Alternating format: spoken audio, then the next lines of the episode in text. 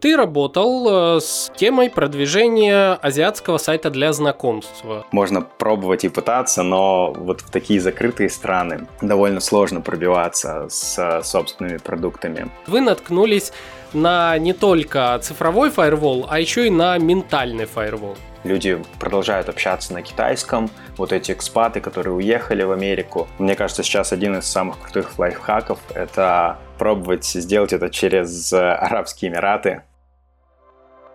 Вы слушаете третий сезон подкаста «Маркетинг и реальность» аудиобиблиотеку знаний и опыта экспертов из сфер маркетинга, брендинга и пиара. Третий год подряд мы изучаем основы, правила и инструменты трансформации потребительского поведения. И на пути к сердцам наших целевых аудиторий с вами, как всегда, я, бренд-стратег Александр Диченко. А также Анастасия Диченко, редактор и информационный голос подкаста. Не забывайте проверять описание каждого выпуска, ведь там могут быть подарки от наших партнеров. В очередной раз благодарим вас за ваш ваши лайки и звездочки в плеерах, комментарии, репосты и донаты и приглашаем в новый выпуск подкаста.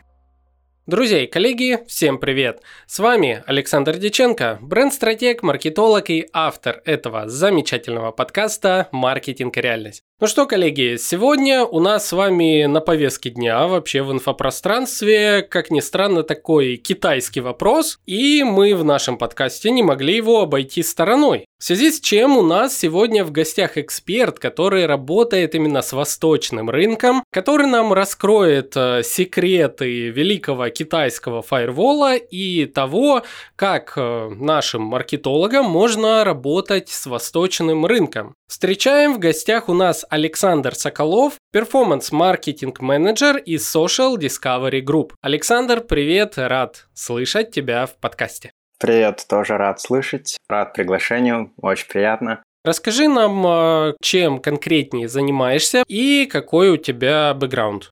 На данный момент э, я работаю в Social Discovery Group. Это компания, которая занимается разработкой собственных э, сайтов и приложений для знакомств. Я работаю конкретно с азиатским рынком, то есть продвигаю наши продукты по рынкам Китая, Южной Кореи, Сингапура, Гонконга, Таиланда и прочих стран. Ну и плюс основной маркет это, конечно же, USA. В маркетинге я уже более пяти лет. До этого работал с разными э, нишами, такими как travel, работал в проекте Blablacar на международном рынке, плюс э, в нескольких российских стартапах, э, тоже связанным с travel тематикой. Также я занимался и частично занимаюсь до сих пор преподаванием в Яндекс Практикуме, то есть я являюсь проверяющим преподавателем, проверяю домашние работы студентов и пробую запускать свой телеграм-канал, связанным с тестовыми заданиями для маркетологов, с их решением, с какими-то офферами, которые приходят по разным проектам, возможно, в дальнейшем перейти в консалтинг.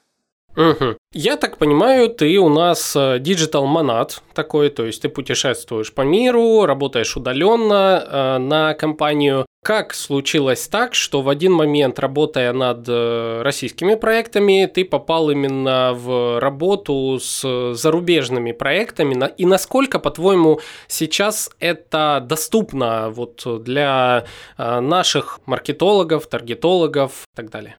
Ну, вообще путь на самом деле был довольно простой. Как раз лично для меня это было несложно, потому что я работал в российском стартапе, и на тот момент Блаблакар э, приобрел эту компанию. Соответственно, меня сразу перекинули в международную команду маркетинга, и я как-то стал сразу осваиваться уже в международной среде. Но потом, э, это был 2020 год, наступил коронавирус, наступил карантин, travel очень сильно страдал, и так получилось, что весь отдел маркетинга, который был в России, в Испании, в Германии, в общем, всех за пределами Франции сократили. И в тот момент я уже понял, что мне как бы хочется продолжать работать на международном рынке. Я искал какую-то компанию, какие-то продукты, которые уже представлены за рубежом и так как раз э, попал в текущую компанию, ну и начал работать э, уже на рынке вот э, Азии.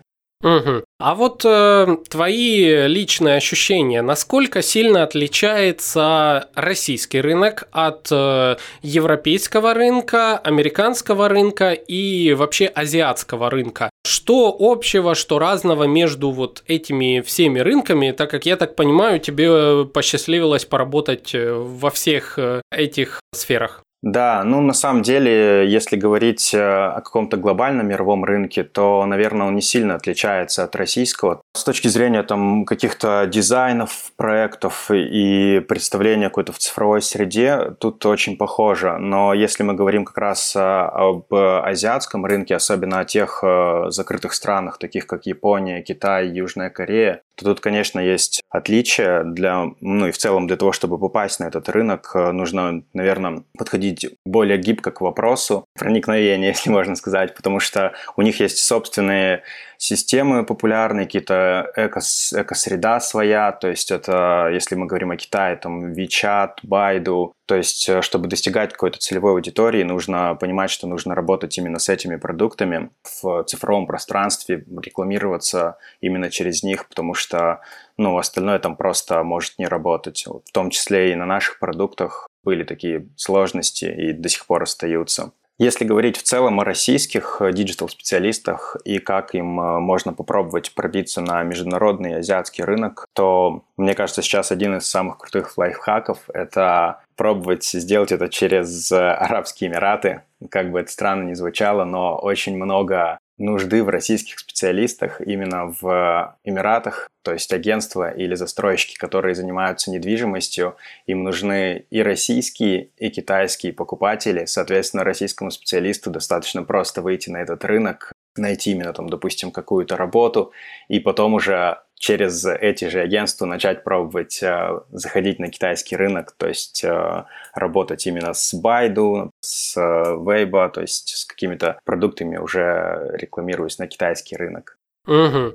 Интересно. Если все-таки заходить, допустим, через те же Эмираты э, нашим специалистам, какие требования сейчас вообще стоят э, к специалистам, digital-специалистам, если они хотят вырваться за рамки российского сегмента и работать на зарубежные рынки? Да, я встречал как раз текущие запросы и охотно прям идут на контакт с медлами. Ну, то есть от уровня middle уже охотно идут на контакт. Достаточно вот знаний, допустим, в Директе. Яндекс Директ – это то, что у нас э, в России одна из самых популярных платформ для рекламы. И то, что сейчас также востребовано э, в Эмиратах, потому что ты никак сейчас не можешь дотянуться до русскоговорящего комьюнити, кроме как через Директ. И получается, что такие специалисты, они реально востребованы. А когда ты уже заходишь на этот рынок и начинаешь там внутри развиваться, ты можешь свои как бы скиллы применять уже и в других каких-то рекламных э, платформах и инструментах. А так как э, аудитория, которая интересуется недвижимостью в тех же там Эмиратах, она достаточно большая, и она включает в себя как раз и азиатский рынок, потому что китайцы, они охотно приобретают эту недвижимость за рубежом, и им это интересно. Интересно, интересно получается. Ну, коллеги, друзья, кто вдруг э, желает настроиться на работу с зарубежными рынками, в принципе, вы поняли. Достаточно быть хорошим специалистом даже в нашем рынке, и вы уже можете найти себе работу, в том числе через Эмираты, выйти на восточные рынки, на западные и так далее, и так далее. Вопрос, давай основной с тобой поподробнее раскроем. А, я знаю, что все еще бывают люди, которые не в курсе, что такое великий китайский фаервол. Хотелось бы поподробнее у тебя узнать, чем наш, наше цифровое пространство отличается от э, азиатского в российском цифровом пространстве, как ты правильно и сказал, оно такое привычное российское, европейское, американское, то есть мы пользуемся всеми теми же сервисами, которые доступны во всем остальном мире, но почему-то они заблокированы во многих, э, либо заблокированы, либо недостаточно раскрыты в трех конкретно странах э, Азии, Южная Корея, Китай, Япония, то есть если говорить о каких-то конкретных отличиях, э, то это, ну, в первую очередь, это платежные системы. Китайцы, корейцы, они просто не любят вот эти Apple Pay и прочее, они любят оплачивать картами, то есть у них есть собственные какие-то системы, то есть если, допустим, я сейчас живу в Сеуле, Получается, здесь есть какао, это такая экосистема, которая включает в себя и такси, и доставку еды, и мессенджеры, и все остальное. И там есть что-то вроде собственного Какао Pay, которым пользуются все корейцы, и нигде не работает, ни, ни в каких приложениях, ни в каких э, цифровых каких-то продуктах не работает стандартный даже Apple Pay, и вот эти платежные системы, они недоступны. Кроме того, в целом китайский, вот корейский, цифровой мир, наверное, он имеет какие-то собственные нормы. Я бы сказал, что это что-то такое, какой-то групповой коллективный разум, то есть когда они любят вот эти мессенджеры, прям постоянно в них зависают, то есть чтобы пробиться на этот рынок, нужно именно заходить через э, какие-то приложения местные именно, WeChat, например, или Baidu, то есть то, что их постоянно окружает, где они постоянно проводят э, свое время. И э, если мы говорим о Гугле, то это просто продукт, который не особо популярен, и через него просто нет смысла даже пытаться заходить на этот рынок.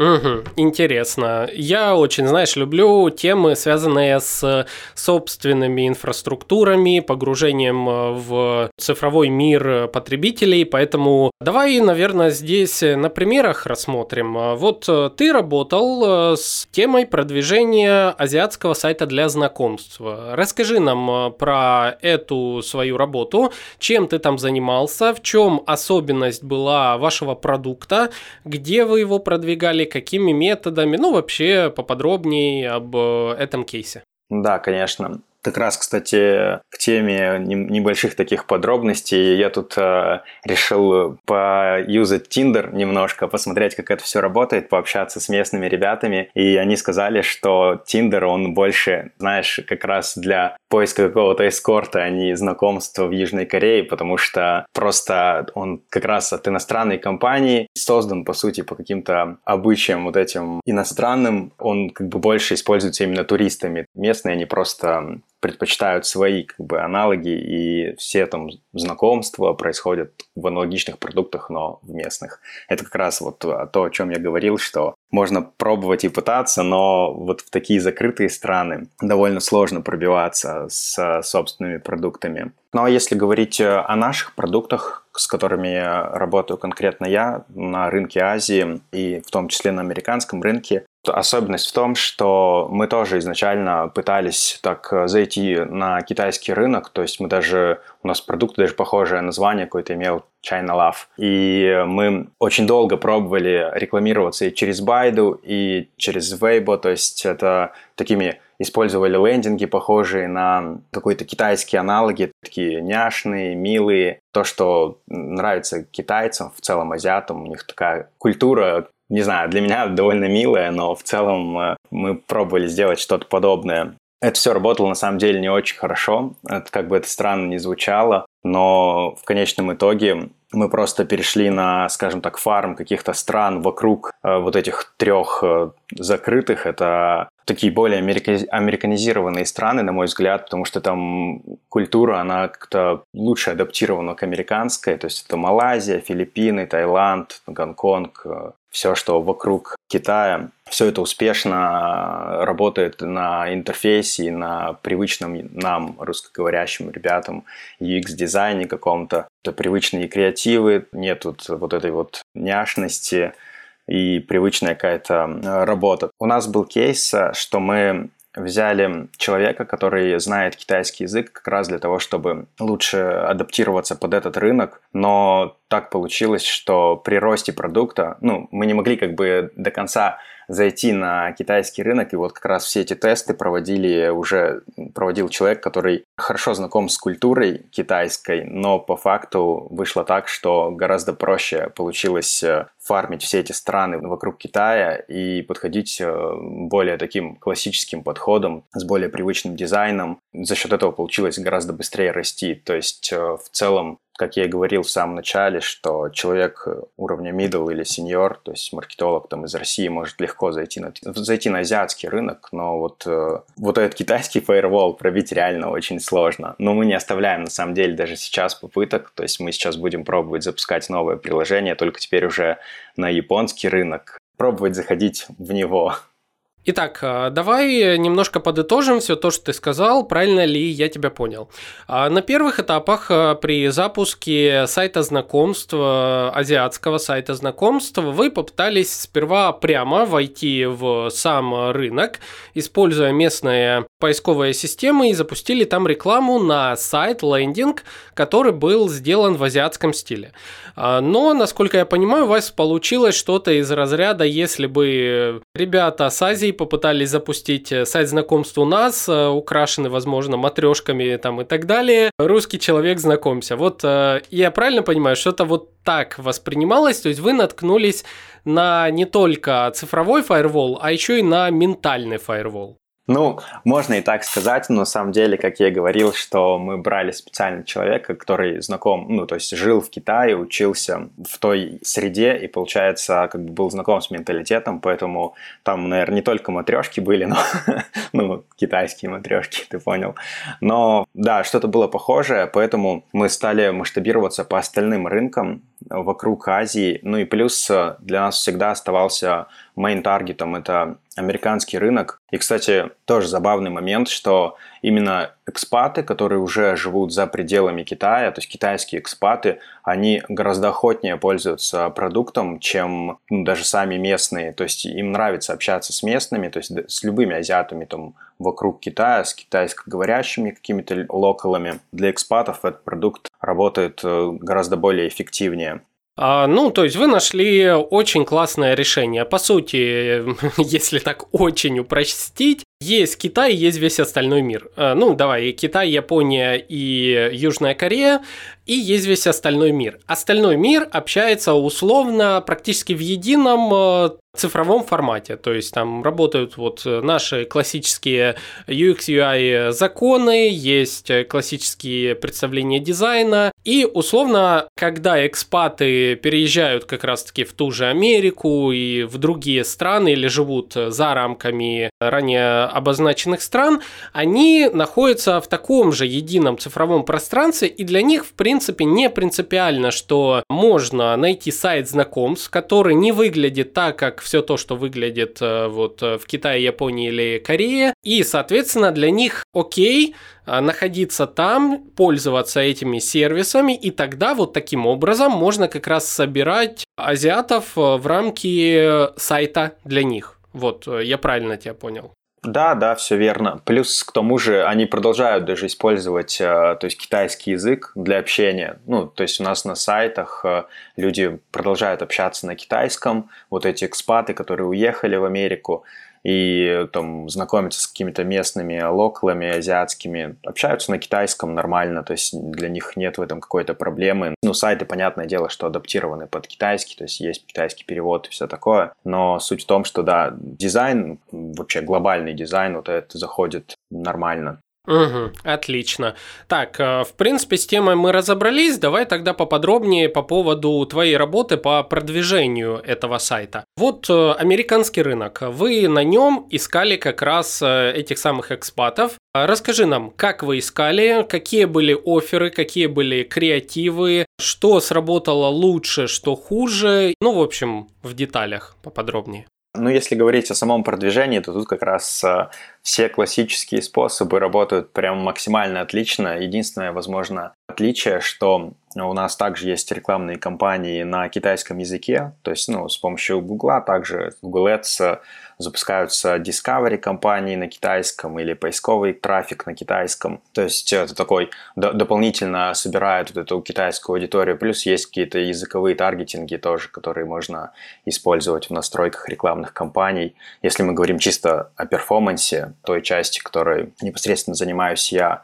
Если о каких-то медийных активностях, то это партнерские какие-то программы, там, Granate, э, то есть он тоже, у них есть своя там CPA-сетка, которая интересна ази- азиатской публике, и получается те же самые экспаты, живущие в Штатах, знакомятся, видя рекламные креативы, знакомятся с, в итоге с продуктом и находят там какое-то общение. Ну и опять же, мы ориентированы на данный момент больше на... Это такой один из инсайтов, возможно, мы ориентированы больше на женский рынок, скажем так, то есть продвигаем именно девушкам и женщинам наши продукты, потому что для них как-то, знаешь, важнее вот это вот э, найти просто что-то вроде soulmate для себя, и не так важно именно встретить человека даже в реальной жизни, то есть им интересно просто общение, и как раз те экспаты, которые вот уехали в Штаты, в Канаду, им интересно общаться с, с локальной аудиторией именно ну, в долгую.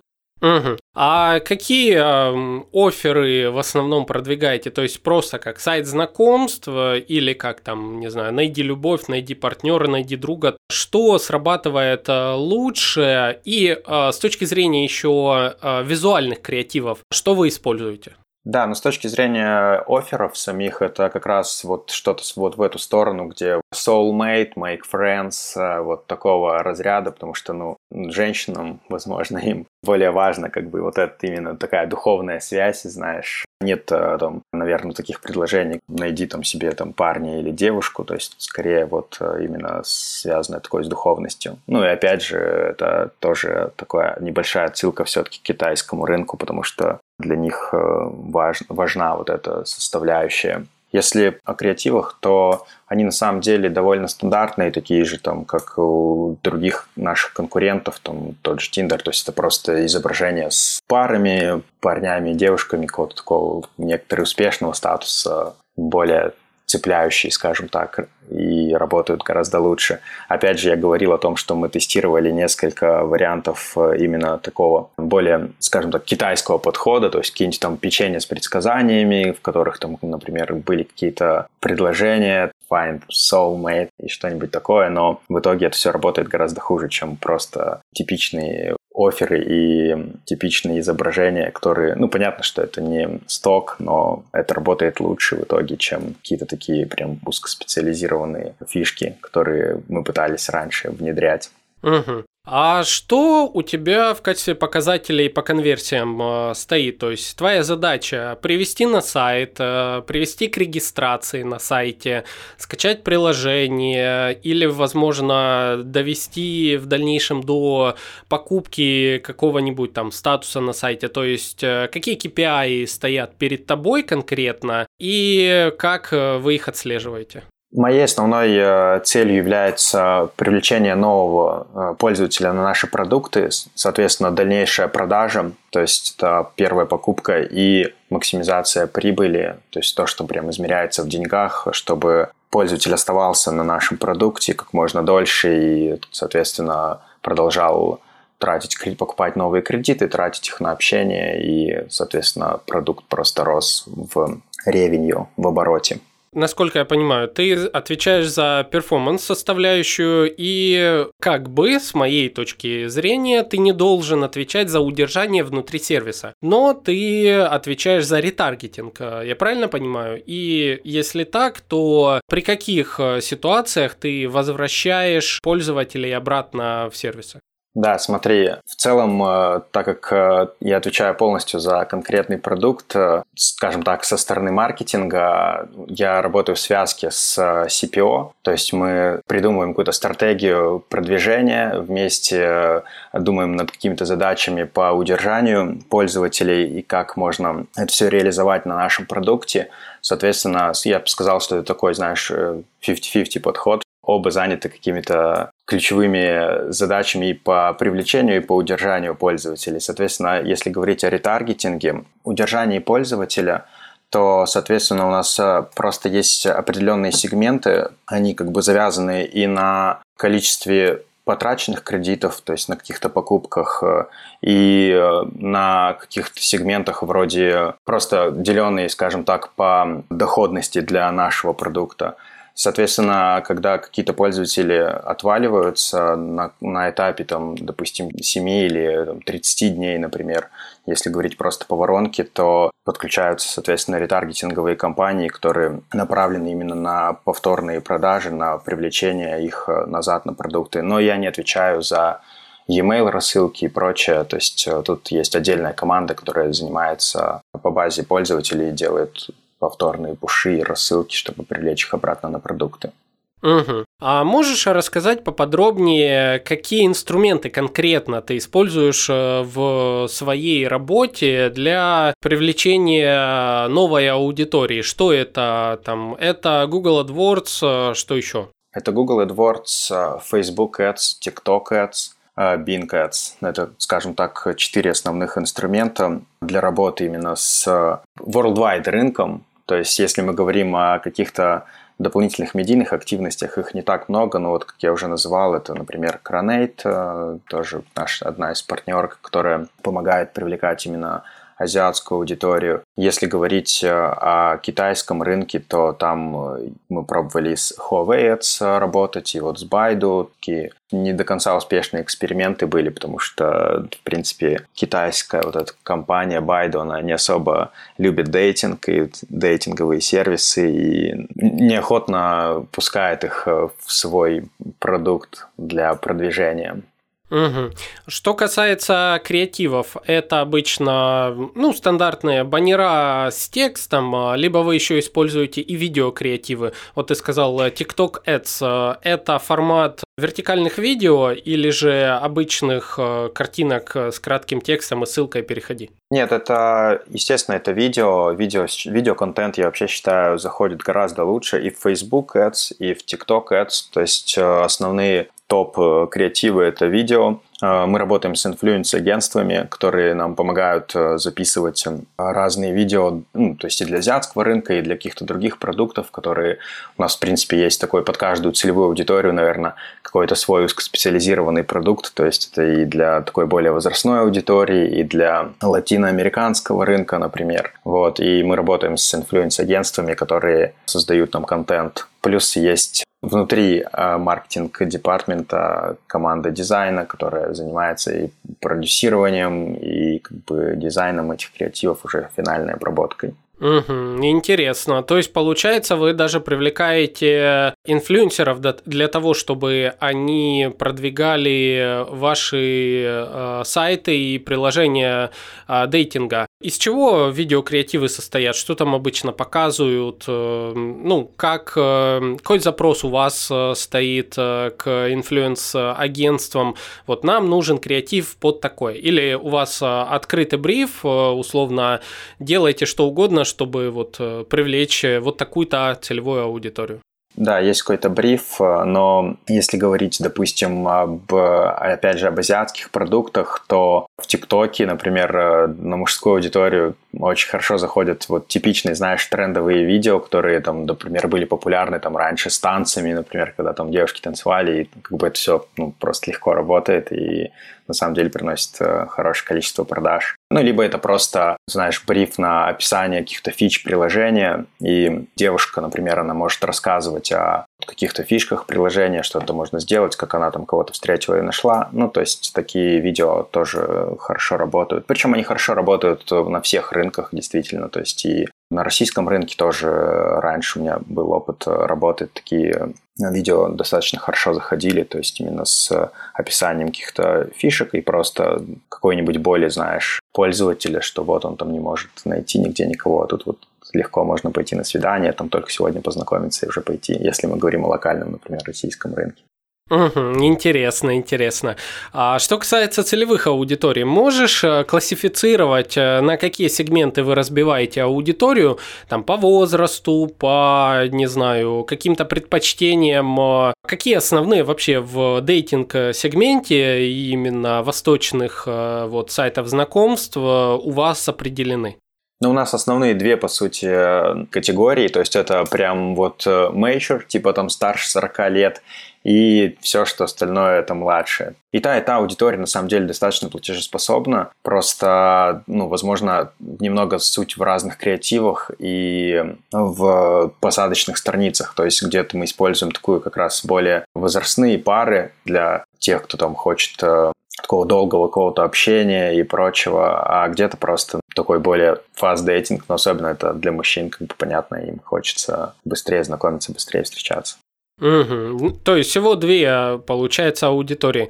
А вот если сравнивать Китай, Южную Корею и Японию, я так понимаю, по ментальным особенностям это очень разные э, народности, и на внешних э, рынках вы как-то их отделяете друг от друга по креативам, по подходу в коммуникации, или опять-таки мы все уравниваем к единому, скажем так, внешнему цифровому сегменту, и так детально вы не прорабатываете работу с этими аудиториями? Но если говорить про Китай, то да, мы отдельно запускаем какие-то компании. Как я говорил, даже есть э, компании на китайском языке, есть э, креативы специально под э, китайскую какую-то аудиторию, которые не всегда работают эффективно. То есть мы их тестируем, но они не всегда работают эффективнее там обычных. А насчет остальных стран, да, тут более так глобально все идет, но опять же мы будем пробовать заходить с новым продуктом на японский рынок в скором времени – и думаю, там уже будет более такой э, сосредоточена команда именно на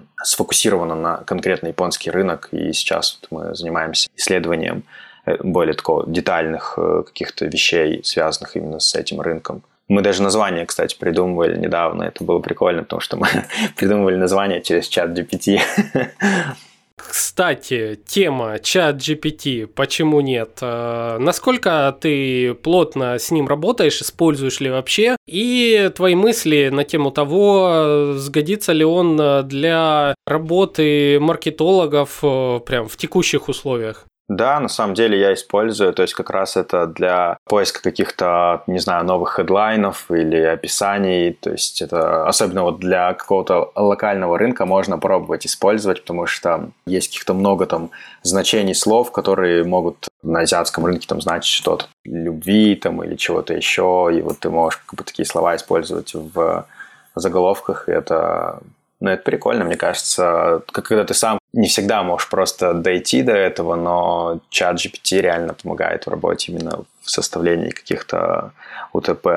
А УТП сами ты получаешь э, на каком языке? То есть ты прям э, запрос создаешь, напишите мне там на японском, на китайском э, или все на английском? Я, да, на английском, но получается, что ты просишь просто чат, чтобы он под местный рынок... Ну, то есть тут, тут же правильно именно как задать, какой, какой, какой у тебя запрос. То есть если у тебя запрос именно построить какое-то объявление для местного рынка, ну, на английском просто используя там какие-то слова, которые значат там какие-то вещи в этих странах, то ты как бы просто задаешь этот запрос, и по ответам это все довольно хорошая история, и этому, этим можно пользоваться и пробовать э, писать такие заголовки там в рекламе.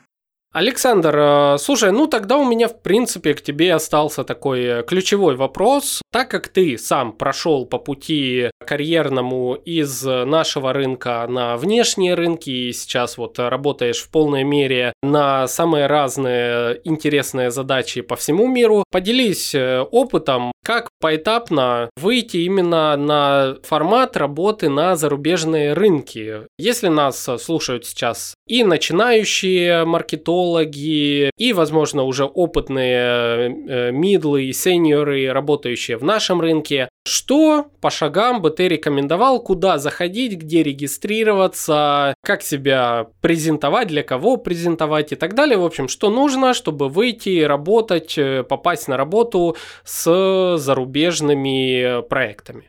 Да, хороший вопрос на самом деле. Ну, помимо того лайфхака, который я уже озвучивал насчет Эмиратов, я думаю, что прежде всего, и, наверное, это такая самая сложная задача, это переехать, в принципе, из России, потому что сейчас очень сложно, находясь в России, именно искать работу с какими-то международными проектами, потому что в целом э, есть часть рисков, и многие компании, когда даже даже русские компании, которые были на международном рынке и уходили из России, оценивая риски, говорят там о риск-менеджменте, э, не хотят, чтобы человек э, находился в России, там работал, допустим, с Facebook, кстати, это даже невозможно, или с Google Ads. Ну, первый самый сложный шаг, это, конечно, нужно собраться и с мыслями как бы на то, чтобы нужно будет переехать в любом случае. А так, если говорить о каких-то сайтах, э, то это всем известные линки, то есть э, там на самом деле много предложений и по любому международному рынку, то есть по любому направлению. Самое вот популярное, это, конечно же, сейчас это Грузия, то есть там туда действительно перешло, ушло много компаний и можно пробовать начинать как бы оттуда. А что касается языка, какой уровень э, английского, я так понимаю, необходим для того, чтобы тебя вполне уже могли взять э, на работу? Ну, начиная с B1 будет уже достаточно комфортно на самом деле. То есть B1, B2 достаточный уровень для того, чтобы пробовать проходить собеседование. В любом случае, при прохождении собеседований, и если ты технический специалист, то тебе даже не нужен такой большой там бэкграунд в английском, чтобы описывать какие-то там задачи по маркетингу, рассказывать какие-то вещи. Достаточно вот B1, B2 для того, чтобы зацепиться и получать какие-то предложения, проходить собеседование и в конечном итоге получить офер. Целом, если какие-то вопросы будут оставаться, то я веду телеграм-канал, где выкладываю тестовые задания с решениями, с офферами по международному рынку, по российскому рынку. То есть можно как-то какие-то бенчмарки отследить и понять, эм, что вообще востребовано сейчас. Супер. Телеграм-канал это очень важно. Коллеги, он будет, конечно же, в описании к этому выпуску.